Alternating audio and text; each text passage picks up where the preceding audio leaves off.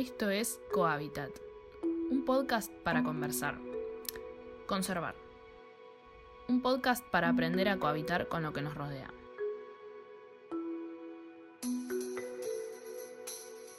Hola, bienvenidas, bienvenidos, bienvenides a todos a esta segunda temporada de Cohabitat, donde hablamos sobre la biodiversidad y la importancia de conocerla mejor.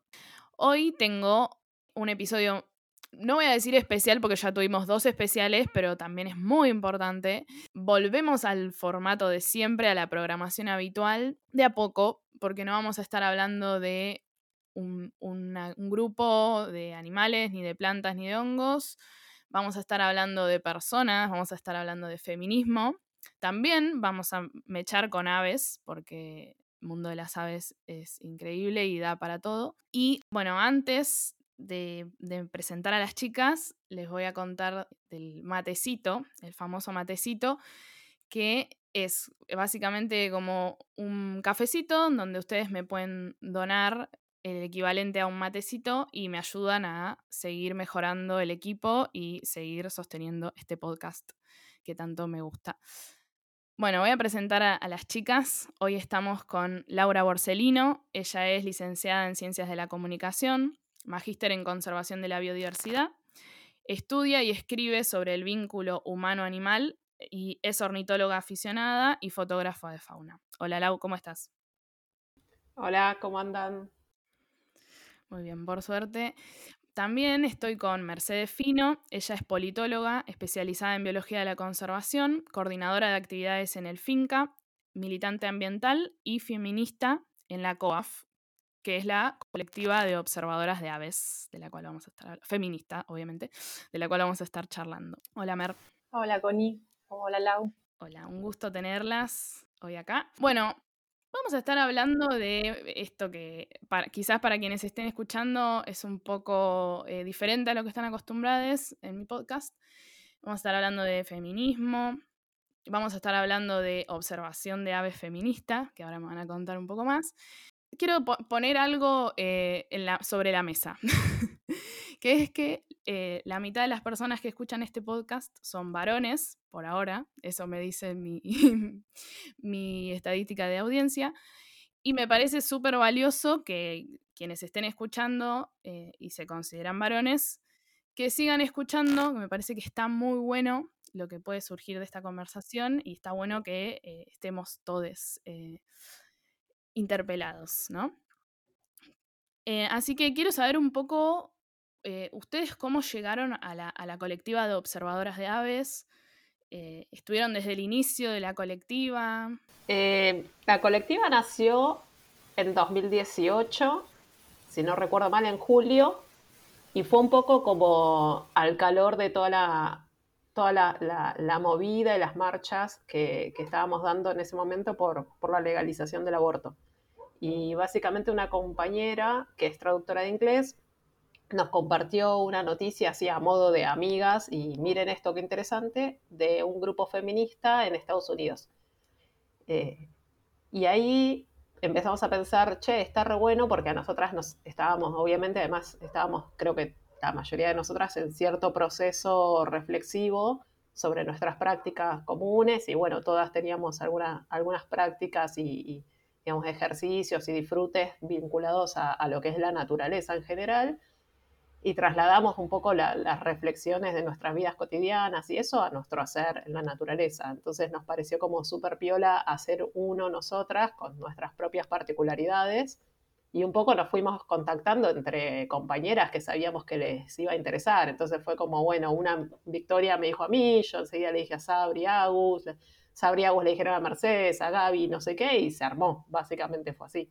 Sí, como dice Lau, eh, ese primer encuentro fue una convocatoria muy rápida, que se armó enseguida en redes, WhatsApp, y, se armó un, primer encuentro en la reserva de Vicente López, hicimos una jornada de, observación de aves e intercambio, y ahí charlando, conociéndonos, como se constituyó, armamos y salió también el nombre de, la COA. Eh, lo lindo de ese primer encuentro es que ya fue muy diverso desde sus inicios porque de repente nos encontramos personas que teníamos todas historias muy distintas, que veníamos de distintos espacios, ambientes, militancias. Eh, mucha gente se acercaba porque ya venía del espacio de la observación de aves, otras personas del ambientalismo, pero no específicamente la observación de aves, otras personas como yo veníamos del feminismo, pero no todavía de la observación de aves. O sea, yo entré a la observación de aves a partir de, la COAF y de encontrarme en ese espacio feminista. Eh, entonces, toda esa diversidad nuestra eh, le dio ya un poco desde ahí la identidad a, toda esta, a, la colectiva. Eh, algunas personas venían de espacios más vinculados con lo artístico, con comunicación, con sociales, y otras personas más de, de, otro tipo de ramas más vinculadas ya a los espacios ambientalistas o de observación de aves que, bueno, están de lleno metidos en, en, los espacios con una mirada eh, ambiental. Sí, algo interesante es que para nosotras era un espacio también para divertirnos. Siempre estuvo claro que si bien íbamos a, nos interesaba como pensar qué nos pasaba, porque cuando nos juntamos y nos pusimos a charlar nos dimos cuenta que, que en este ámbito que a nosotras nos gusta estar, sufríamos y ya no queríamos naturalizar ni soportar más, digamos, nada, cosas bastante machistas, tipo comentarios o chistes, o, digamos, que nos pongan en lugares de no saber, por ejemplo, saber menos, que, que ocurría un montón. Y el nombre surgió en parte como parte de ese juego, que nosotras queríamos hermanarnos con los COAS de aves argentinas, pero a la vez diferenciarnos. Entonces, por eso en realidad suena raro los clubes de observadores de aves, de aves argentinas, y el y queríamos hacer un juego de palabras que, que siguiera, siguiera siendo coa de alguna manera, por eso se lee raro, gramaticalmente por ahí es raro, pero bueno, es parte del juego que hacemos, que seguro vamos a charlar sobre cómo usamos el lenguaje en todo caso para como disparador para pensar cosas, ¿no? Ese primer día hicimos una ronda y surgieron muchas, muchas experiencias, eh, a veces identificadas como, como machistas o de violencia de género y otras veces no. Una situación, un par de situaciones de, que a partir de, la narración del relato de, compañeras y compañeros, eh, algunas personas eh, se identificaban o recordaban alguna situación que habían vivido y le podían poner ese nombre y ubicarlos en ese contexto. Situaciones en las que se habían sentido incómodas, donde no le habían pasado bien y bueno, no habían hecho esta reflexión eh, desde una mirada feminista y poder ponerle un nombre calificar o nombrar de alguna manera o reconocer esa situación como violenta, que muchas veces las violencias son difíciles de, reconocer o identificar y hay bueno, un montón de, cuestiones alrededor que no son tan claras y bueno, como algún, algunos tipos de violencia sí, hay otras que no están un poco más disfrazadas. Eh, y ya esa, ese primer día, ese primer círculo fue, fue realmente potente e importante eh, y creo que nos dio a todas eh, y todos un espacio de, contención, de compañerismo y también, como decía Lau recién, de disfrute, porque fue una de las palabras que surgió como, como pilares de estos espacios de encuentro. A mí algo que me gusta mucho de la COAF es eso, justamente el espacio en el que e, es como que te podés sentir libre de, eh, de estas, además de estas violencias, ¿no? Pero quizás de estos como mandatos o dinámicas que se dan a veces en la que hay una persona que explica y el resto tiene que entender o escuchar. Es, como que ya de por sí en, los ambientes donde eh, somos la mayoría eh, mujeres o disidencias, es como que se da otra dinámica. No sé por, por qué, no sé explicarla, quizás ustedes saben explicarla, pero es como más horizontal todo, como más de intercambio.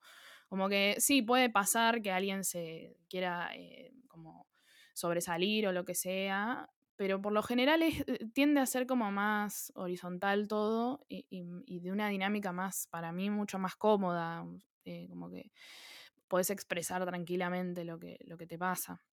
Bueno, también debe haber eh, espacios en, donde no ocurra, pero bueno, en, general, ¿no? Sí, dentro de, de algunas de las cuestiones que estuvimos de acuerdo ese primer encuentro y que después no se cambiaron a lo largo de todos este, estos años de la COAF, porque también la COAF la, hacemos quienes estamos dentro en este momento, entonces también es algo que, va, que va cambiando, porque nosotras cambiamos, crecemos, entran nuevas personas, le, dan nuevos aires y está en constante transformación, ¿no? Y nos repensamos continuamente porque es parte de esto, del aprendizaje, del crecimiento, es repensarnos eh, y, y reelaborarnos constantemente. Pero bueno, además de, esta mirada feminista, otro de los puntos que se habló es la mirada de territorio y de ambiente que, teníamos, que compartíamos eh, a la hora de salir a un espacio a observar aves, por ejemplo, que no ver a los espacios como, un ambiente prístino donde yo simplemente voy, observo y, y me enamoro y disfruto de la naturaleza, sino reconocer que esos son territorios habitados por personas, por comunidades, con conflictos que son parte de esos territorios, con identidades, identidades culturales, eh, y, bueno, reconocer esa historia, ese movimiento y a las personas que habitan esos espacios.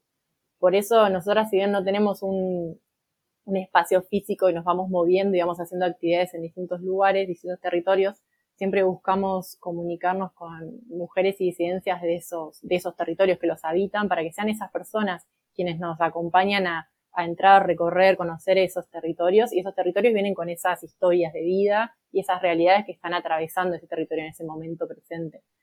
Eh, entonces, bueno, eso fue una de las características que, nos une y que al día de hoy la sostenemos también. Sí, yo agregaría con respecto a lo que dice Mer, que cuando empezamos a recorrer distintos territorios, también surgió esto que vos decís, Connie, que, que a veces no, no, por ahí no es, por ahí está reestudiado, ¿no? Pero bueno, nosotras podríamos hacer algunas hipótesis al respecto de por qué nosotras, de repente, cuando salimos a observar aves o caminar en un espacio natural, que no solo observamos aves, en realidad esa es, como decía, una excusa para tener un nombre que nos resulte gracioso y provocador, pero salimos y disfrutamos básicamente estar en la naturaleza y entre todas generamos como el conocimiento del lugar. No es que hay una que guía, sino que agarramos un libro y miramos fotos y, vamos compartiendo ahí el descubrimiento, en todo caso.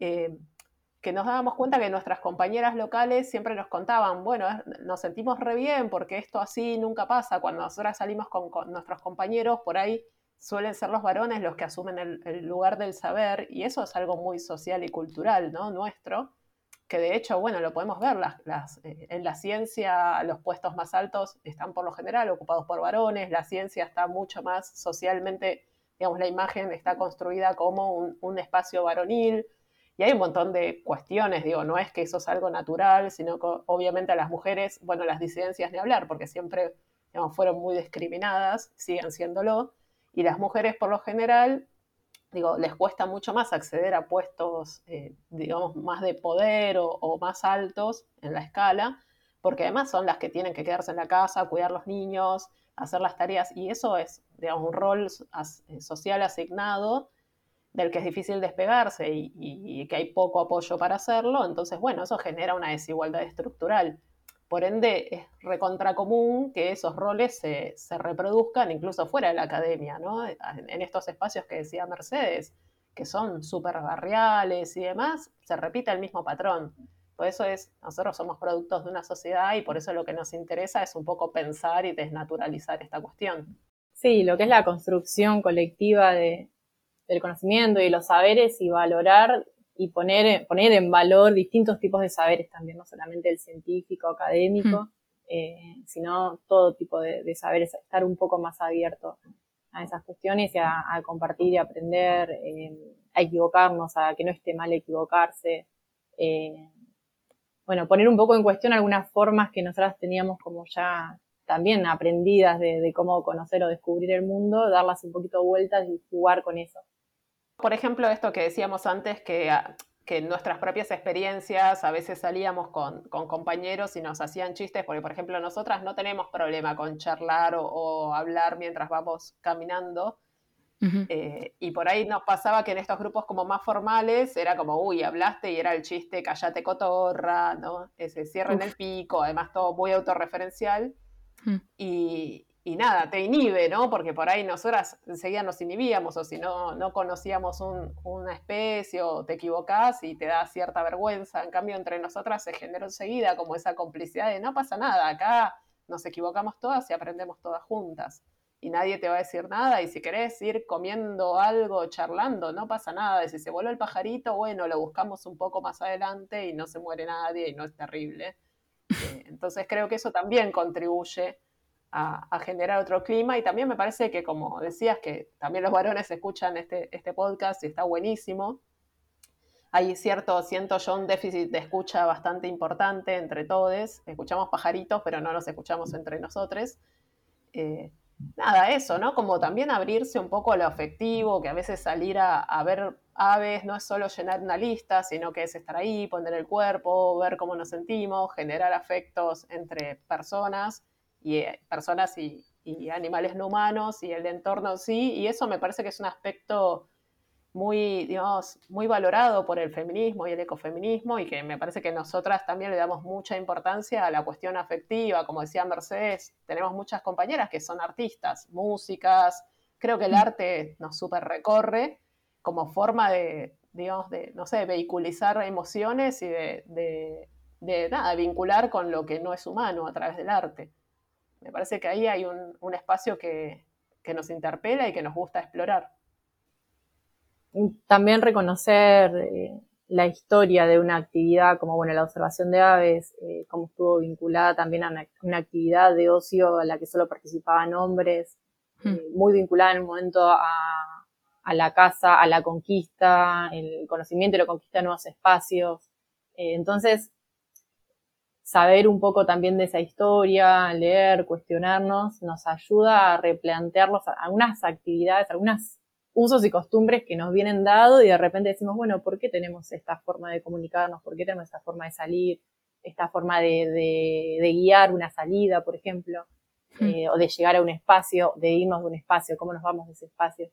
Y bueno, lo repensamos y, construirlo de una manera que nos resulte más eh, inclusivo, amistoso, eh, valorando lo vincular sobre todo. Sí, total. Eh, a mí me, ha pasado también en, primeras salidas, digamos, eh, que por ahí una quiere preguntar, pero no sé, te dicen, es tal, ves un ave, ¿no? Te dicen, es tal, y vos decís, por ahí no la viste bien y decís, ¿y cuál era? ¿Y cómo era? Y todas esas cuestiones que, que hacen a la, observación y a, la actividad que vas a hacer, si, si, estás con una persona que no te hace sentir cómoda o lo que sea, y por algún motivo te intimida, es como que no lo vas a hacer y, vas a perder parte de, esa riqueza que tiene esas salidas. Entonces, e, ese espacio me parece clave y me parece clave que, los empecemos a encontrar, ¿no? Porque quizás hay, bueno, ustedes eh, y un montón de chicas que se pueden sumar a la COAF, eh,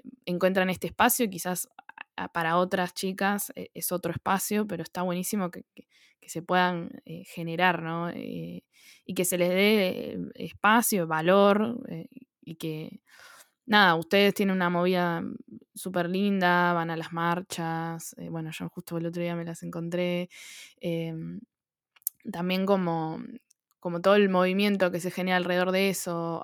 justo el otro día en la marcha apareció una, una adolescente, preadolescente, que decía, me encanta observar aves, me encanta, qué sé yo, nunca había escuchado de, de los clubes de observadores. Entonces yo le dije, buenísimo, porque qué mejor que esa, esa preadolescente o adolescente se encuentre de primera mano con, una colectiva que la va a bancar, que la va a escuchar. Incluso también me imagino que debe ser un espacio, como cualquier espacio de mujeres, en donde si alguna tiene alguna cuestión que, que no puede charlar en otro lado, la va a poder hablar ahí o se va a poder sentir contenida. Sí, sí, es un espacio de contención también para todas. Eso lo, lo recharlamos. De hecho, sí, nos consultamos un montón de cosas que no, no necesariamente están referidas a, lo, digamos, al vínculo con la naturaleza, ni la observación de aves, ni nada. Sí, somos, nada, un grupo de, nada, de ayuda entre nosotras. Me parece que pensamos en el transcurso también, obvio que todo esto no fue sin conflictos, ¿no? O sea, entre nosotras también, no es que las mujeres y las disidencias somos espacios armónicos y perfectos. Tuvimos un montón de conflictos y por lo menos para mí yo aprendí un montón de mis compañeras de, cómo asumir esos conflictos, de sentirme parte y de hacerme cargo de mi parte y de trabajarlas eh, como grupo. Eso lo hacemos todo el tiempo, sí, estás en ese sentido me parece como que es un, un súper logro y es un espacio que eso, que no es que se desarma y está solo, nos juntamos a ver pajaritos y después se acabó. Es un lugar de pensar y de construir me parece re importante eso que decís, Lau, de, que tenemos conflictos también, porque como todo grupo humano, eh, hemos hecho talleres o buscado ayuda en otras compañeras de, no sé, comunicación no violenta, de, distintos tipos de, situaciones, porque nosotras somos parte de esta misma sociedad. Vivimos en este sistema patriarcal, o sea, somos parte de todo esto también. Estamos empezando a repensarnos nosotras para vivir mejor eh, y desde ese lado también tratando de, comunicar algo hacia afuera. Muchas veces a, los distintos feminismos se les reclama cosas, ¿no? Como si una tuviese que poder eh, transformarse a sí misma, eh, transformar a los, a los demás y la responsabilidad social de generar cambios sociales. y bueno, empieza por casa, ¿no? Como si, si, no empezamos a nosotras crecer y cambiar y, y, repensarnos nuestras, nuestros hábitos y nuestras actitudes, eh, Después de ahí, la energía que podamos hacia afuera, bueno, vamos hacia afuera. Pero hay que empezar por, una misma, ¿no? Para todo.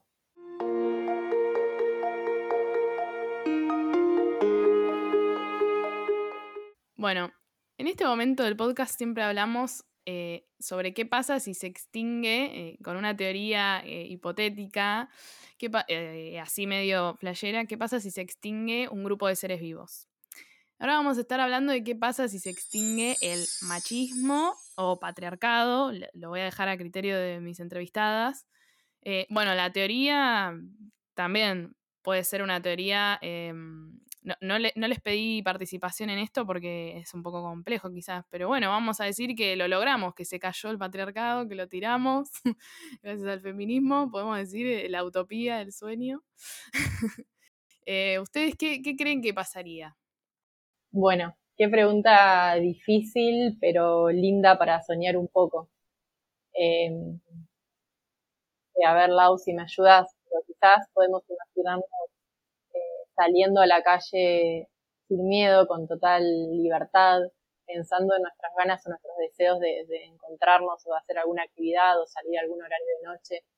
Eh, por ejemplo, una imagen que se me viene a la cabeza es caminar de noche sin miedo, una noche de verano con luna, estrellas, y poder caminar por la, por la ciudad, recorrer la ciudad que, es tan linda, que puede ser tan linda de noche sin miedo, con una amiga, con dos amigas, charlando y, disfrutando simplemente el momento sin tener ni siquiera un momento la idea o el pensamiento de que algo me puede pasar o a mí o a alguna amiga que, por ejemplo, está volviendo a su casa. Sí, ir a un lugar naturalizado eh, donde sea y no estar mirando para atrás, ir de noche, por ejemplo, buscar a ver qué fauna se encuentra de noche, ir a ver las estrellas a un lugar donde no hay luz y no estar, bueno, ir, poder ir, porque por hoy no podríamos ir ni locas. Eh, eso, no sé, me imagino que sería como algo súper ideal, poder volver de noche caminando, aunque sea lejos, charlando y tranquilas charlando entre amigas y tranquilas y no estar pensando si la compañera llegó, volver a tu casa y poder dormir y no quedarte dos horas esperando a ver si la otra llegó y te manda un mensaje. La relación con el cuerpo también. Poder eh, estar en un espacio con mucha gente multitudinario y no estar pensando que no sentirme o manoseada, manoseada acosada, de estar cubriéndome para que eh, con una actitud física de, que mi cuerpo se haga una bolita y estar como protegida de todos lados para, para evitar distintos tipos, de agresiones. Sí, que podamos compartir saberes sin que nos subestimen o que incluso seamos escuchadas eh, en igualdad y que se valore también lo que tenemos para aportar y las diferentes miradas, sobre todo, que también nuestra propia experiencia de, de, vida y de mirada sobre el mundo también sea considerada y no sea como descartada solamente porque somos mujeres aceptar propuestas o trabajos, algunas situaciones que se ofrecen de crecimiento sin estar sospechando o viendo si hay una segunda intención, poder aceptar una propuesta de, habitar un espacio, de viajar, de, algo de parte de un varón sin estar pensando cuál es el doble sentido y que en realidad está, está esperando que, pase de mí por esa invitación o a cambio de eso. Sí, no estar esperando en qué momento eh, no sé, un compañero que se presenta de cierta forma va a demostrar que en realidad era todo, nada, que no se comporta de esa, de esa misma forma. Poder estar tranquilas y compartir. Y en el mundo de las aves eh, hay mucha, hay como mucha también, aunque parezca loco, pero también es como que las hembras son invisibilizadas en muchos aspectos. Nosotras empezamos a hacer, a jugar con va a jugar, en realidad es un juego bastante serio con esta cuestión, porque veíamos que, por ejemplo, en las aves agarras un libro de, de, aves y obvio que siempre está la foto del macho. Entonces la hembra es como, bueno, igual, pero más parda. Y salimos a observar y, y creo que nos pasa a la mayoría que no sabemos identificar hembras muchas veces. Mm. Entonces empezamos a hacer lo que le llamamos los viernes ornitofeministas, que eran fichas con fotos de, aves hembras eh, y con toda la información que podíamos encontrar, destacando la hembra en vez de a los machos, que es lo que suele suceder. Y nos encontramos también que muchas veces falta esa información.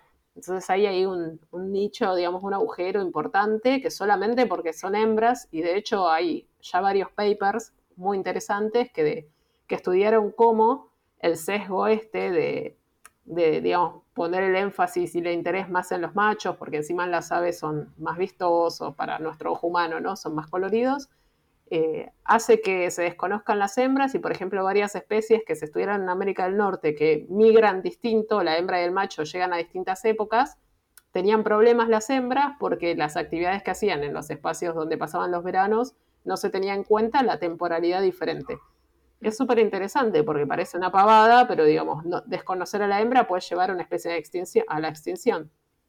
Increíble, sí. Sí, me imagino en una salida pudiendo eh, arriesgarme a, decir qué, especie creo que estoy viendo o escuchando sin tener miedo de, que todo el tiempo me estén desacreditando. Hmm. Eh, muchas veces si, si, un varón dice es tal y vos decís es tal otro, siempre se cree la del varón, porque el varón es el que sabe, que tiene, hmm. tiene la verdad, ¿no? Total. Sí, también teníamos, veíamos esta cuestión, por ejemplo, las en quienes sacan las fotos, eh, si agarras cualquier revista, creo yo, la mayoría son varones. Y bueno, por esta cuestión también, ¿no? Como que es ese imaginario del fotógrafo de naturaleza que es tipo Rambo y va con una cámara de 15 kilos y qué sé yo, desde una 4x4. Y bueno, nosotras somos mujeres, ni podemos agarrar una, ni podemos levantar una cámara así súper grosa, ni hablar de que hay que tener mucho dinero. Pero bueno, igualmente hay, hay un montón de fotógrafas súper grosas y no estaban en ninguna revista. Eh, no están sus fotos en las tapas, como si están de los varones. Quizá nada, nadie ni lo pensó, no digo que sea a propósito, ni, ni mucho menos, pero está tan naturalizado que directamente ni se piensa ni se considera. Y bueno, eso ahí también intentamos de darles más espacio a las compañeras, ¿no? De lo, de lo que nosotras con los recursos que tenemos, pero me parece importante también empezar a pensar y en, valorar el trabajo de las compañeras que suele pasar más desapercibido y es muy injusto, es muy difícil.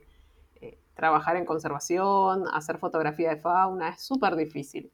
Entonces, encima nos tenemos que sumar más dificultad solo por ser mujeres o disidencias, me parece súper injusto. Sí, me imagino también, va, he estado en situaciones, no sé, en el campo, eh, una mujer en un proyecto de conservación manejando una camioneta y es como, es hermoso, además de que en, los campamentos o en, esas campañas, ¿no? no sé, cuando vas a observar naturaleza o a laburar en el campo de, de bióloga, de naturalista o lo que sea, o como decías vos de fotógrafa, eh, esas situaciones de compartir eh, siempre son como más, eh, no sé, más libres, por así decirlo. pero lo que iba a decir es que mm, también se, ve como una mirada, ¿no? Vos estás ahí en el campo con una camioneta, te, te cruzas con, un, con una persona que, que, habita ahí y es como, ah, mira, y después enseguida, cuando por ahí empezás a hablar o lo que sea, cuando ves, ven que sabes, es como que, bueno, ahí ya está. Pero primero tenés que pasar ese filtro, ¿no? Como que, como que, o que te observen, que te miren. Pero bueno, yo creo que eso está avanzando, eh, está buenísimo que darlo a conocer. Acá yo entrevisté varias chicas, y ni siquiera fue intencional que dije voy a entrevistar a más chicas, sino que es como gente que conozco, que admiro, que banco, que sé que va a poder contar su proyecto y nada, me parece que está buenísimo. Es la validación. Sí, sí, yo creo que hay muchas compañeras, la verdad que no es que puedo decir hay más, menos, no sé, pero yo veo que hay muchas compañeras haciendo trabajo súper valioso y me parece que está bueno como dar, dar lugar a, que cuenten, a dar a conocer lo que hacen y demás. Eh, por esto que decía, como que encima es, muy difícil, estos trabajos son muy difíciles, estamos como contra todo y, y encima, nada, las mujeres obtienen menos visibilidad y, demás. Entonces es súper importante, ¿no? Difundir el trabajo de las compañeras, abrir los micrófonos para que las compañeras hablen más, porque también se suelen, los referentes suelen ser varones, entonces siempre acaparan los mismos la voz y básicamente reproducimos siempre las mismas, las mismas miradas y las mismas ideas, que de vuelta no es que digo, ah, es reintencional y están en un complot para dominar el mundo. Es súper estructural y es súper inconsciente muchas veces. Así estamos formados todos, todas y todes, pero bueno, está bueno pensarlo y está bueno con simplemente el gesto de decir, ah, mira, acá hay una chica haciendo esto, a ver qué opina esta chica, y mm. por ahí ya ampliamos las voces y las miradas. Lo mismo que tipo también abrir, eh, digo, territorialmente a otros espacios, otras compañeras de, de, otras realidades y de otros espacios que tienen mucho para, para contar y para aportar sus propias miradas creo que la diversidad también es eso, la biodiversidad también es eso. Total. Sí, la diversidad siempre es como la, gran respuesta a todo. Y poder aceptar y vivir que vivimos en un mundo, digamos, plural en muchos sentidos. Eh, nosotras, nosotras como humanas también, o sea, tenemos nuestras propias miradas, nuestras propias experiencias de vida y lo que hacemos, así como decíamos antes, con esfuerzo y con conflictos, porque es un esfuerzo, ¿eh? pensarse y reflexionar es un esfuerzo y es un trabajo, no es que, hasta, está bien, tenemos nuestro lado que nos juntamos a comer, a tomar y nos redivertimos y salimos a la naturaleza y nos redivertimos, pero tuvimos conflictos súper zarpados y, es, y, todo proceso de reflexión sobre la propia vida o sobre el grupo y sobre el mundo es doloroso, pero bueno, hay que hacerlo también y aprender de eso y tratar de mejorar sobre eso. Digo, no escaparle del conflicto y pensar que es todo maravilloso, sino como integrarlo y en ese, en ese integrarlo es integrar distintas miradas. Estaba pensando en, la validación también, porque las mujeres cualquier cosa que hacemos eh, vamos a ser juzgadas desde, desde múltiples espacios y se nos va a pedir que estemos demostrando que podemos, que sabemos, que trabajamos. cualquier mujer que ocupe un espacio de poder eh, va a ser mucho más criticada que un varón eh, y todo el tiempo se le va a estar preguntando qué estudió, qué aval, qué experiencia, por qué está ocupando ese lugar. Em, todo el tiempo eh, las acciones que, hacemos son mucho más eh, criticadas que las acciones que hace un grupo de varones. Por ejemplo, cuando nosotras armamos la colectiva Observadoras de Aves y dijimos, bueno, esto es un espacio para mujeres y disidencias, muchos, muchos varones se enojaron y muchas mujeres también. Y mm. nos dijeron, ¿por qué? ¿Cómo van a hacer actividades sin varones? Los excluyen, los discriminan, un montón de cuestiones. Ahora, cuando los varones se juntan para jugar al fútbol y dicen solos de varones, no es mixto, o para ir a pescar, o para comer un asado, y no permiten que ingrese ninguna mujer porque son espacios totalmente masculinizados, o cuando hay clubes sociales que son solamente para varones y no estoy hablando de hace 50 años, estoy hablando en esta generación, en esta década. Hay hasta clubes eh, deportivos donde son espacios, eh, clubes de rugby, clubes que, ocupan espacios verdes, que tienen infraestructura, espacios peleados en esta ciudad muy valorados, donde hasta hace dos años atrás solamente podían ser socios e ingresar los varones y las mujeres solamente se iban acompañadas de un varón socio que sea parte de su familia y nadie nunca escuché que se queje de eso.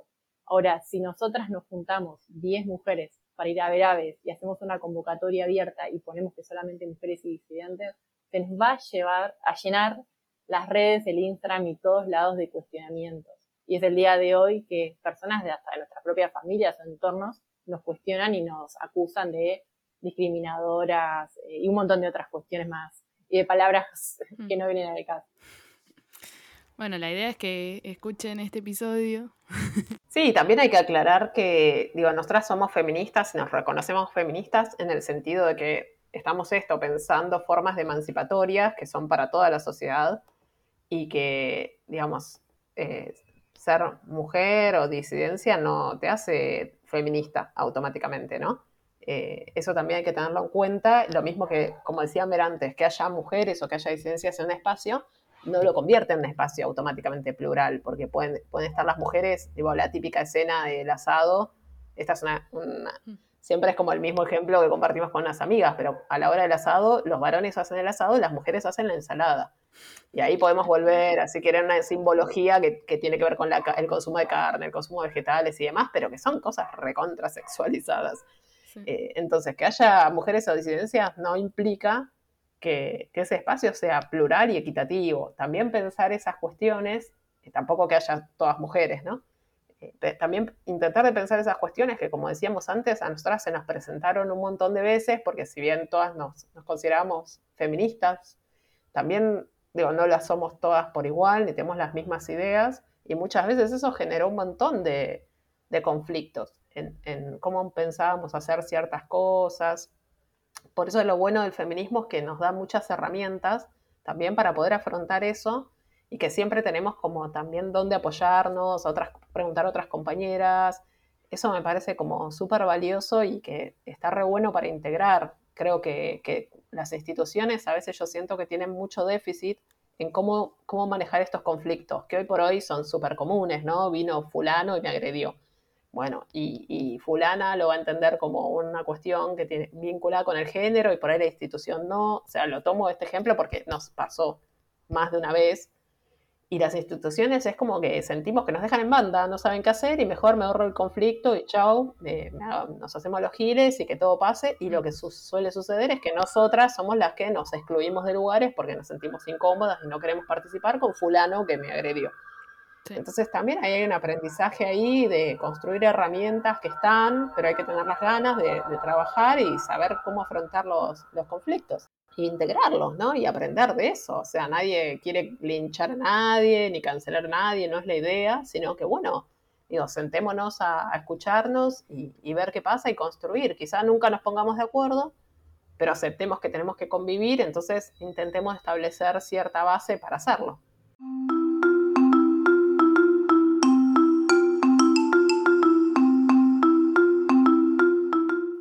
Bueno, ahora la pregunta es, si el, el feminismo, en realidad, si las mujeres eh, contribuimos o cómo contribuimos, porque ya hablamos de que, que, sí, a la conservación de la biodiversidad y de la naturaleza en general.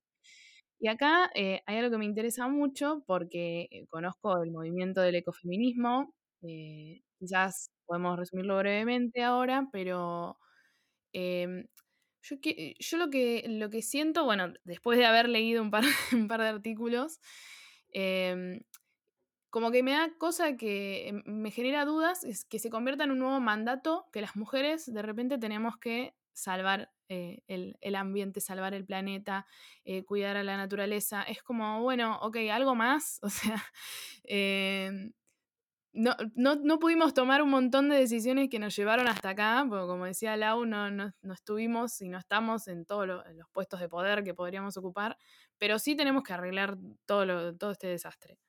Entonces, ¿cómo eh, contribuimos las mujeres a la conservación y cómo hacemos para que no sea otro mandato de todos los que ya tenemos? Para mí hay algo como re clave que es dejar de asumir que la naturaleza y los animales son entes que no toman sus propias decisiones y que deben ser salvados. O sea, yo últimamente creo mucho en que, ellos tienen agencia y que hacen mucho por sí mismos, que nosotros en todo caso, nosotras podemos hacer con ellos, pero no por ellos. Y en ese, ahí en ese sentido de vuelta, ¿no? Como construcción colectiva y me parece que desde el feminismo, como justamente ya tenemos una práctica de integrar eh, todo tipo de, no sé, de, mirada y de conflicto, creo que, bueno, nada, podemos integrar no humanos mucho más fácil que por ahí formas que, que valoran mucho más la razón que lo corporal o la emoción, que les cuesta mucho más como asumir que, que un animal puede tener su propia agencia y su propio interés. Ahora, Dicho eso, tampoco quiero decir que, bueno, dejémoslos que no pasa nada, porque obviamente le están pasando súper mal. Eh, eso no quiere decir que nosotras los vamos a salvar. Creo que en todo caso lo que, no sé, tendremos que trabajar otras, otras lógicas de, construcción de mundo junto a ellos, a, ellos, o bueno, no sé, todo tipo de entidad viva, incluida, incluidos los les humanos, para construir de otras, de otras formas, pero nadie salva a nadie. Me parece que nos salvamos todos juntos, por decirlo de alguna manera, o nos vamos todos juntos al tacho. Mm. Sí, creo que así como hay muchos feminismos en plural, también hay muchos y diversos ecofeminismos eh, y distintas voces y miradas. Eh, hay una mirada que vincula un poco este rol que tuvimos siempre las mujeres de ser las cuidadores, las cuidadoras dentro de los núcleos familiares que se traslada a cuidar el, planeta, cuidar el ambiente, proteger, eh, dar vida. Eh, yo no, no, no, estoy muy vinculada a esas miradas. Esto no, no es una postura ya tampoco de la COAF, ¿no? tenemos diversas miradas y formas de, pensar, así como algunas de las cuestiones que podemos estar acá mm. diciendo hoy Lau y yo, eh, las compañeras puedan pensar distinto, no, tenemos una voz unificada. Eh, pero sí me parece que salir un poco de, este, de esta mirada binaria del hombre fuerte o destructor y la mujer la que da vida y, cuida y protege, eh, y empezar a, a, hacernos todos un poco responsables de, esta realidad a la que llegamos, del, presente al que hemos arribado, eh, y responsables de nuestros actos. Y sobre todo antes de, bueno, de pensar en cuidar, dejar de destruir. Eh, yo creo que ya con, frenar las acciones, muchas de las acciones violentas que generamos sobre, así, sobre el espacio, el ambiente y sobre nosotros mismos, ya es una acción muy, muy potente. Eh, después, acciones más propositivas de, bueno, de esto, ¿no? De, cuidado, de incentivo, pero, pero estoy pensando en la restauración, que creo que nos, enseñó mucho esto, la restauración ecológica, restauración ambiental. la primera acción es eh, pensar y ver que, cuáles son los disturbios, qué es lo que está acá generando daño y disminuir esos daños. Muchas veces eh, tomamos acciones propositivas, quizás eh, a veces pensando en el ambiente puede ser plantar, generar plantaciones, eh, y por ahí hay alguna acción que es dejar de destruir o dejar de hacer alguna acción puede tener un efecto mucho mayor al estar mm. plantando o tratando de recomponer si antes no actuamos sobre esa acción anterior que es la destructiva. Eh, y ahí hay hasta una economía de, energía, ¿no? pero sí creo que tenemos que, lograr trascender ese, mundo binario y de pensarnos eh, como oposiciones y como un género fuerte, un género débil, un género que cuida, un género que no, así como hay mujeres que pueden ser físicamente muy fuertes y varones que puedan ser mucho más débiles eh, y a su vez más en cuanto a fuerza física y a su mm. vez mucho más sensibles eh, para hacia todos lados y también dejar de pensar en mujeres y varones. O sea, creo que cuando logramos trascender esta cuestión binaria, eh, vamos a poder empezar a pensar como una comunidad y, eh, y desde ahí reflexionar y tomar acciones de acciones para dejar de, ser violentos y violentas, violentes, eh, y, poder pensarnos con la relación del espacio que habitamos de una manera distinta, no tan destructiva. ¿Algo así plantea el ecofeminismo o no? Mm, no, no sé, depende cuál, tal vez. Eh, habría que pensarlo, habría que pensar quién desde el ecofeminismo. Creo que es bastante amplio, como que la, idea un poco general del feminismo, que quizá para Mel y para mí somos más cercanas, es esta cuestión del encuentro y la sinergia entre el ecologismo y el feminismo. Y, y ahí lo que, digamos, podríamos tomar como ejes para decir, bueno, esto tiene como una mirada o una acción más ecofeminista, es esta cuestión de intentar desarmar los binarismos y de, valorar ciertos aspectos de, la conducta humana en general que, por ahí no son tan valorados como poner la emoción, la corporalidad, los vínculos afectivos, la amistad, como, digamos, valorar esas cuestiones y desarrollarlas como para generar desde ahí otro vínculo con la naturaleza. No sé, a mí un autor que me encanta siempre es como, de hecho es como, no sé, yo llegué a todo esto antes, pero digamos como empezar a pensarlo realmente a partir de él, que es Murray Bookchin, eh, que nada, es como el, autor de la ecología social, y él como que, para mí esto se lo robó a Marx, pero no estoy como muy segura, pero él siempre decía que la forma en que los humanos nos vinculamos con la naturaleza es un reflejo de cómo los humanos nos vinculamos con los humanos. Entonces, me parece que es súper importante trabajar ahí los, los vínculos entre humanos, para, porque eso es lo que después va a, digamos, modificar nuestro vínculo con la naturaleza.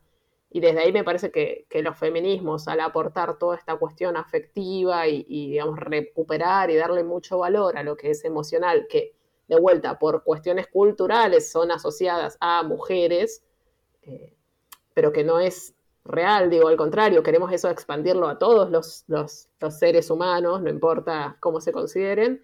Me parece que desde ahí se pueden cambiar las lógicas. Si entre nosotros, digo, no, nos vamos a llevar bien de, la mejor manera posible y dejar de vernos como cuerpos explotables, aprovechables, etcétera, tampoco lo vamos a hacer con la naturaleza, porque nos vamos a entender como, como parte de eso.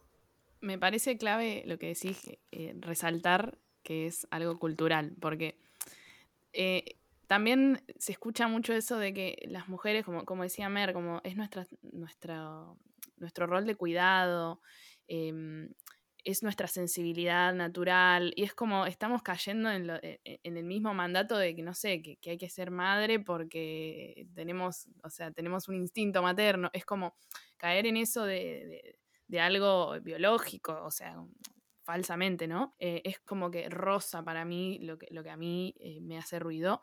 De hecho, en realidad lo, empecé a pensar más, hace poco leí, hace poco, eh, fines del año pasado, el año anterior, un artículo en el que comentaba justamente eso, ¿no? si era algo que nos salía naturalmente, cuidar la naturaleza, naturalmente yo tengo más sensibilidad para las plantas, para los animales, para las aves. Y, por ahí como iba refutando ítem por ítem diferentes cuestiones, ¿no? Como que siempre cuando querés ir a lo natural, eh, vas a alguna tribu o alguna, algún pueblo originario que todavía vive eh, de otra manera, no en, la civilización que vivimos nosotros, de, como es hiper eh, desconectada de la naturaleza, por así decirlo. Entonces, bueno, vamos a ver cómo es una tribu que vive como vivían sus ancestros. Entonces ahí ven, no sé, que las mujeres dañan menos a la selva porque agarran eh, los árboles que ya están, eh, las ramas de los árboles que ya están en el piso y no talan. Y claro, después si, o sea, pensás un, paso más, decís, pero es más liviana esa madera porque ya está seca, o sea, es como lógico. Y decís, claro, culturalmente las mujeres eh, fueron relegadas a esas tareas de cuidado y a gestionar los recursos del hogar, entonces como que eso se puede llegar a trasladar a gestionar recursos eh, naturales o bienes, como, como queramos llamarlos. Entonces, bueno, tenemos una capacidad eh, de, gestionar o, de intentar conservar recursos o bienes, pero no es nada, o sea, e, eso es lo que a mí me, me flashó un montón cuando empecé a, leerlo, em, porque si no es eso, es caer en lo de siempre, me parece. Esto de repensar los vínculos y lo en teoría biológicamente dado, eh, a mí me ayudó mucho a, abrir un poco la mente eh, la observación de aves y, bueno, observación en general, ¿no? Pero de fauna. Empezar a ver eh, los distintos comportamientos en distintas especies, donde a veces es el macho el que se queda jugando los huevos, o a veces es la hembra la que, la que después sale a buscar el alimento, el macho se queda en el nido, a veces eh, la hembra pone los huevos y desaparece y, toda la crianza está con encargado del macho, a veces es comunitario, a veces eh, se crían huevos de otros nidos, a veces un montón de, distintos tipos de opciones que te ayudan a pensar esto de, bueno, lo biológico y lo natural, por qué a nosotros o nuestra comunidad, la sociedad de seres humanos, eh, se nos pone como la crianza en las mujeres, los varones, eh, tal rol, eh, y después cuando uno va a la naturaleza y ve otro tipo de opciones muy variadas y muy distintas.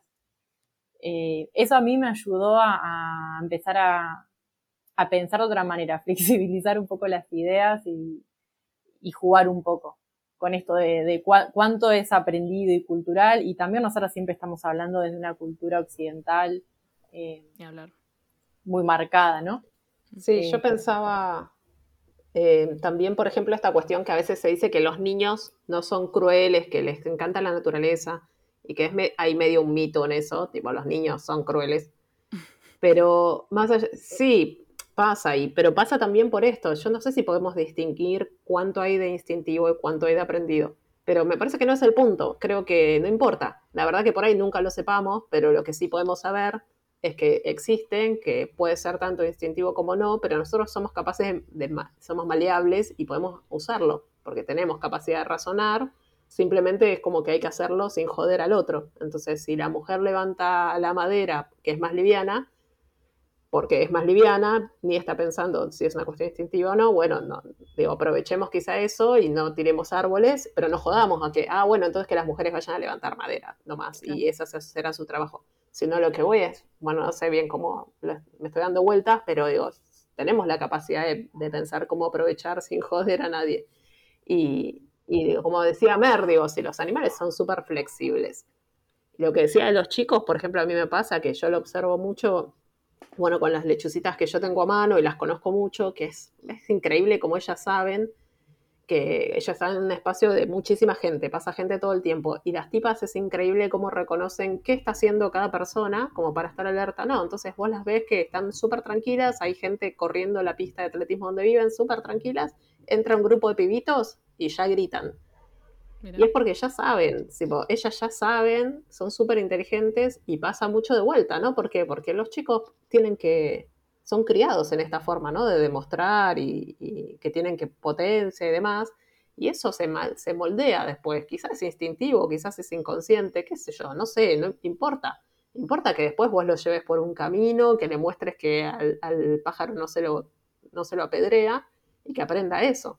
Después, si instintivamente le tiró una piedra o aprendió, qué sé yo, lo podemos cambiar, no sé, mm. no sabría. Eh, pero me parece eso, como también el punto es quizás no quedarnos tanto en lo instintivo, sino poder movernos de ahí, que tenemos la capacidad de aprender y construir a pesar de nuestros instintos y de, nuestro subconsciente y sabiendo que es a pesar, o sea, viviendo con eso. Total. Creo que una, una de las herramientas que, que más me gusta del feminismo es esta capacidad de, repensarnos. Que esto, que por ejemplo mañana voy a escuchar lo que estamos diciendo acá y probablemente no coincida con muchas de las cosas que yo misma dije. Eh, que por ahí no se trata de buscar verdades o saberes o bueno, este es el punto, esto está correcto, sino de animarnos a repensar, a, reflexionar y pensar de una manera distinta. Y en ese pensar, y nos equivocamos, y, y crecemos, y empezamos a decir no, y dije tal cosa o hoy pensé tal cosa y después me doy cuenta que, que quizás eh, no, lo, no, sostengo en el tiempo ni, nada son verdades absolutas ni relativas. Es como podemos, estamos en el ejercicio de, tratar de construir un mundo mejor. Y en ese mundo mejor nos repensamos y pensamos qué prácticas ya no nos funcionan y nos dañan o dañan a otros. Muchas veces nosotros mismos estamos con nuestras prácticas y nuestras actitudes siendo dañinos hacia otros eh, o, el, medio que habitamos. A veces como una cosa tan chiquita de observar eh, las personas que tienen un balcón, una maceta, un pequeño patio, jardín, eh, y la relación que tenemos con ese pequeño espacio que consideramos propio. Mm. Siempre va a ser, o muchas veces va a ser de dominación y de que esté de una manera, de que se vea eh, o perfecto, que tenga flores o que tenga hojas perfectas y cualquier cambio que hay distinto, que venga una oruga y se coma las hojas de una planta, eh, ya lo vemos como algo que, ataca y que hay que mejorar, que corregir y buscar como una perfección, una construcción que termina siendo una dominación sobre el espacio en lugar de una actitud eh, más curiosa de preguntarnos cuál es el rol que tiene o qué está haciendo, qué es este otro ser que está habitando este espacio y por qué está acá eh, y bueno, y cohabitar, ¿no? Con, eso y aprender un poco de lo que observamos. Bueno, me gusta cerrar los capítulos con una pequeña invitación o a quien esté escuchando, eh, una propuesta. Eh, ya hubo varias, sin querer, de, su parte, a reflexionar, a repensarnos. Pero bueno, ¿quieren resaltar alguna o ya dijeron todo, vacías? sí, dijimos un montón de cosas. No, yo creo que eso, como mm, me parece que la invitación es a, reflexionar, a poder escucharnos más. Yo creo que se está avanzando mucho en eso, o por ahí es que yo me estoy moviendo con gente que, nada, no sé, que ya está en esa, y capaz que no, no sé. Pero me parece que yo sigo sintiendo este déficit a nivel institucional. Creo que como, como grupos y como personas eh, nos estamos vinculando más fácil, pero cuando a la hora de, digamos, que eso se sostenga en las instituciones, ahí yo todavía siento que falta más trabajo todavía. Y quizá, bueno, empezar a pensar eso, cómo las instituciones mismas, instituciones en general, grupos, instituciones formales, no sé, universidades, lo que sea, em, por lo menos en estos ámbitos de, de, la conservación y la observación de aves, etcétera, pueden dar lugar a que podamos charlar más estas cuestiones, porque también nosotras estamos exigiéndole y con todo el derecho al mundo y toda la razón a los varones que se piensen, pero por ahí no están tampoco encontrando espacios y demás, y después sí, ellos lo hacen, pero la institución de, la cual son parte y encima parte dirigente por lo general va por otro lado, digo, también se, se complica ahí. Voy a hacer dos invitaciones. Eh, una, que la estaba pensando para varones, pero en realidad es para todos. Eh, que es a, preguntarle a alguna persona con la que convivamos o tengamos cerca, amiga, familia, eh, si alguna vez tuvimos alguna actitud que le haya hecho sentir eh, incómoda, incómoda o mal de alguna manera. Simplemente esa pregunta, preguntar y ver qué pasa con esa, con esa respuesta. Y la segunda es, eh, si nunca se sumaron a una salida de observación de aves, a que a que prueben y se animen. Hay distintos grupos de personas, ya sean COA o grupos de naturalistas o grupos de amigues, en distintos barrios que, se juntan, que salen, que hacen convocatorias en, las redes. Em, y también, por supuesto, mujeres y disidencias que quieran participar en una actividad de la COAF, eh, sumarse, charlar, escribirnos un mensaje en las redes.